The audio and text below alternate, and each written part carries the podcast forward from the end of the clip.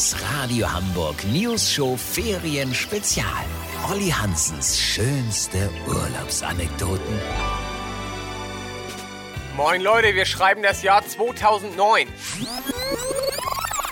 Familienurlaub zusammen mit meiner Mutter, meiner Cousine, ihrem Mann Sven und deren beiden Kindern im Family Resort Funpark in der Eifel. Der Spaß für die ganze Familie, Leute. So, am ersten Abend hat ja keiner mehr Bock zu kochen. Wir also ins Hauptgebäude, dem sogenannten Gastrodome. Da gab es drei verschiedene internationale Restaurants. Wir entschieden uns für Costas Trattoria wegen der großen Speisekarte mit 230 Gerichten. Muss ja gut sein, wisst ihr, wie ich mein? Aber aus der Trattoria wurde eine Tragöderia. Die Kinder meiner Cousine hatten sich Pizza Salami bestellt und Leute, wisst ihr, was die Zwerge bekommen haben? Kennt ihr die billigsten Pizzen vom Discounter im Dreierpack für 2,90? Genau die Kollegen waren das. Sogar die Pappe war drunter. Haben sie schön für 11,90 das Stück untergejubelt. Der Mann meiner Cousine hatte Schlemmerfilet bestellt. Das kam ganz unverfroren in der Aluschale an den Tisch. Am Schluss haben wir da mit Getränken für Tiefkühlkost und Dosenfraß insgesamt 130 Euro liegen lassen. Da wollte ich den Küchenchef sprechen. Sagt der Kellner frech zu mir, der Küchenchef heißt Herr Bauknecht und hätte sogar vier Sterne. Auf der Tiefkühltruhe.